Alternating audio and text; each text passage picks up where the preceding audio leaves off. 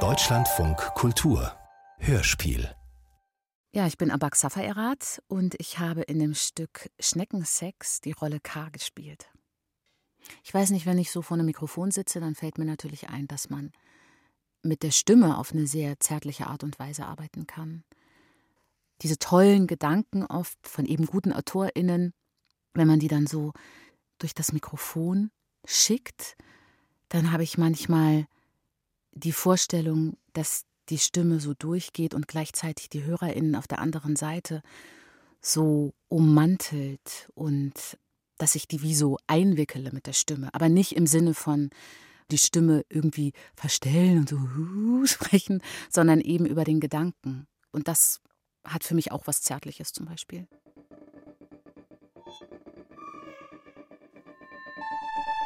Zärtlichkeiten Zehn kurze Geschichten über Nähe und Verbundenheit. Schneckensex von Theresia Enzensberger. Da liegen sie, ineinander verschlungen, nach dem anderen Körper tastend, sich langsam windend. Der klebrige Film auf ihrer Haut ermöglicht es ihnen, sich aneinander zu reiben. Manchmal, je nachdem, wie man seinen Kopf bewegt, sieht man ein Glitzern. Bei Zeiten wirkt es, als wäre hier nur ein Organismus am Werk. Es ist schwer zu sagen, wo der eine Körper anfängt und der andere aufhört.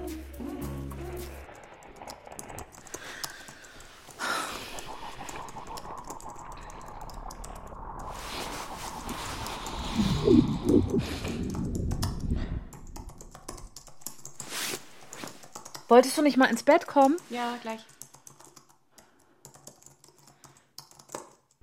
Hey. Ja, ich, ich bin gleich fertig.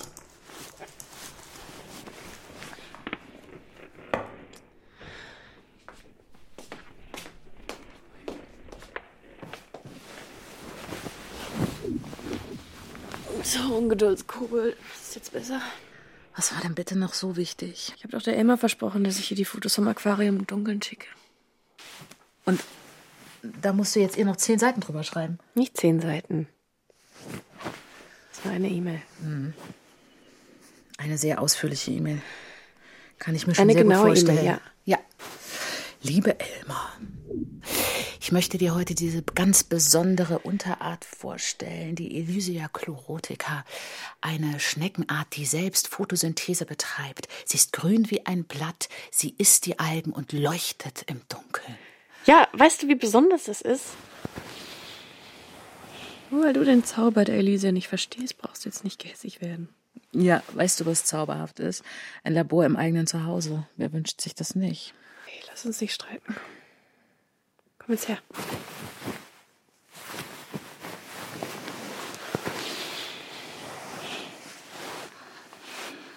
Frieden. Schlaf gut. Ja, du auch.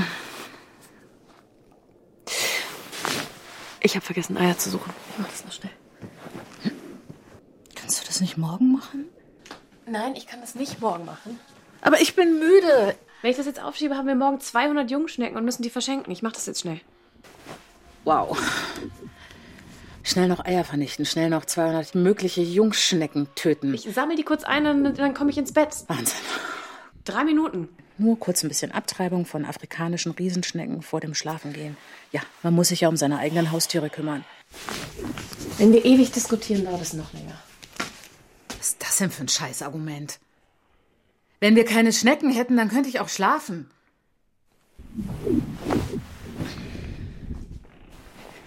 Als du angekündigt hast, dass du dein Forschungsprojekt nach Hause verlegen willst, weil deine komischen Wasserschnecken so leicht sterben, da habe ich das ohne Kommentar hingenommen. Nicht nur das, nein, es muss eine afrikanische Riesenschnecke gekauft werden. Auch dazu habe ich nichts gesagt. Nichts. Okay, dann wurden fünf weitere afrikanische Eine Riesenschnecken gekauft. Ja, weil sonst die arme afrikanische Riesenschnecke stirbt. Auch dazu habe ich nichts gesagt. Ich Okay, mir, wow. Ich lass, nein, ich lasse mir nicht sagen, dass ich nicht. Ich muss mir nicht vorwerfen lassen, dass ich hier diskutiere. Das alles hingenommen, diesen Zoo. Ey, wenn ich gewusst hätte, dass dir mein Job so auf die Nerven geht. Ich kann einfach nicht mehr.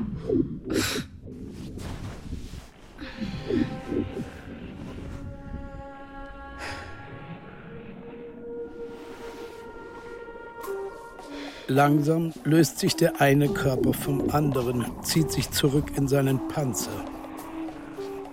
Dann stoßen die zwei Fühler wieder hervor, wechseln die Richtung. Sie fühlen in die Luft hinein, seismografische Instrumente, für deren Wahrnehmung wir blind sind.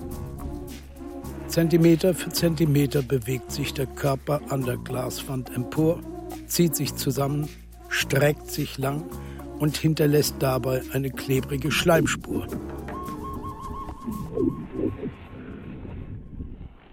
Als ob das nicht gegen hunderte, tausende ethische und professionelle Regeln verstoßen würde, diese Tiere mit nach Hause zu nehmen. Andere Leute gehen ins Labor für sowas. Ich hasse Schnecken.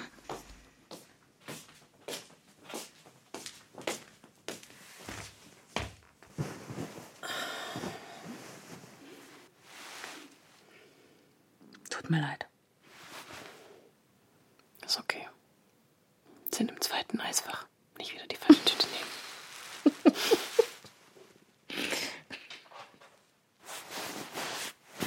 weißt du, was mich an der ganzen Sache so verletzt ist? Dass du den Tieren so Unrecht tust, weil ich weiß, dass du siehst Schleim, das ekelt dich. Aber wenn ich die anschaue, dann sehe ich so eine Art Wunder. Das sind Tiere, die Photosynthese betreiben. Das ist doch völlig irre. Und der Körper sieht aus wie ein Blatt. Diese Schnecke beweist, dass das Blatt die ideale Form ist, um Photosynthese zu betreiben. Das ist genau das, was ich meine. Na gut, vielleicht bin ich manchmal ein bisschen obsessiv. Aber schau sie dir an. Die sind weich. Sie sind verletzlich. Nimm alle Ruhe der Welt. Weiß nicht. Hast du mir nicht letztens von dieser Napfschnecke erzählt? Ja? Hat die nicht Zähne, die aus dem härtesten Biomaterial, Ja. oder? Das die Erde zu bieten hat? Mhm. Die auf einer Raspelzunge sitzen? Ich meine, ich sag nur Raspelzunge. Und sind nicht alle Seeschnecken giftig? Ja, ja, ja, stimmt. Aber die Konotoxine der Kegelschnecke spielen zum Beispiel auch in der Medikamentenforschung eine große Rolle. Man könnte da also auch an Heilung denken. Hm. Du legst es halt immer alles sofort auf die negativste Art und Weise aus. Das Schöne ist ja auch, dass manche sich selbst befruchten können. Die brauchen also keinerlei Zärtlichkeiten. Okay, natürlich bleibt das hängen. Aber das können erstens nicht alle Schnecken und zweitens machen es selbst die, die es können, nur, wenn sich wirklich kein anderes Tier findet. Das sagt doch viel mehr über die Resilienz und Anpassungsfähigkeit von Schnecken aus.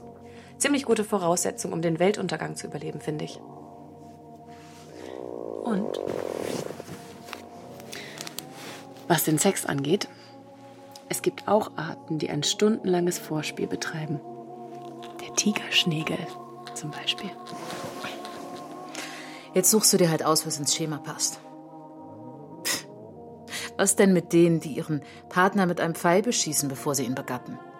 Ihre Partnerin mit einem Pfeil beschießen. Das, das ist nicht dein Ernst. Come on, also du Nein. erweist allen anderen auch diese Höflichkeit. Du machst mich wahnsinnig. Warum nicht den Schnecken? Ist dir, ist dir eigentlich überhaupt klar, wie, wie creepy diese ständige Anthropomorphisierung ist? Oh, ich bin müde. Ach, jetzt bist du auf einmal müde.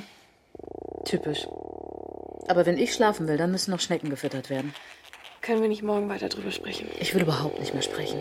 Und vor allem nicht über Schnecken.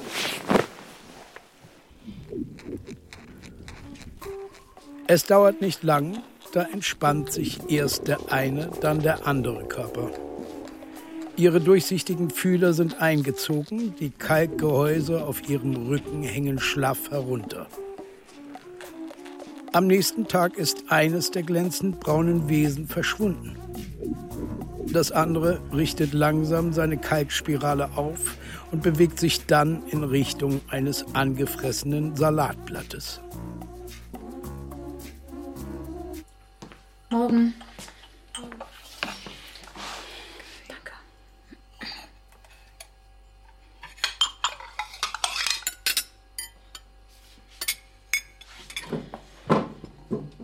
Denn das Salz?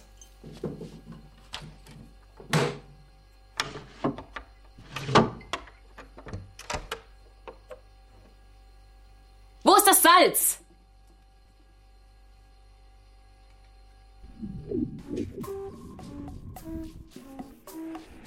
Schneckensex von Theresia Enzensberger. Mit Abak Safairat, Leonie Benisch und Axel Prahl. Besetzung Kati Bonjour. Regieassistenz Vanessa Grefinghold. Ton und Technik Martin Eichberg und Frank Klein. Komposition Philipp Johann Timm. Bearbeitung und Regie Judith Lorenz. Dramaturgie Christine Grimm. Produktion Deutschlandfunk Kultur 2023 entstanden im Rahmen der Anthologie Zärtlichkeiten. Zehn Kurzhörspiele über das, was Verbindung schafft.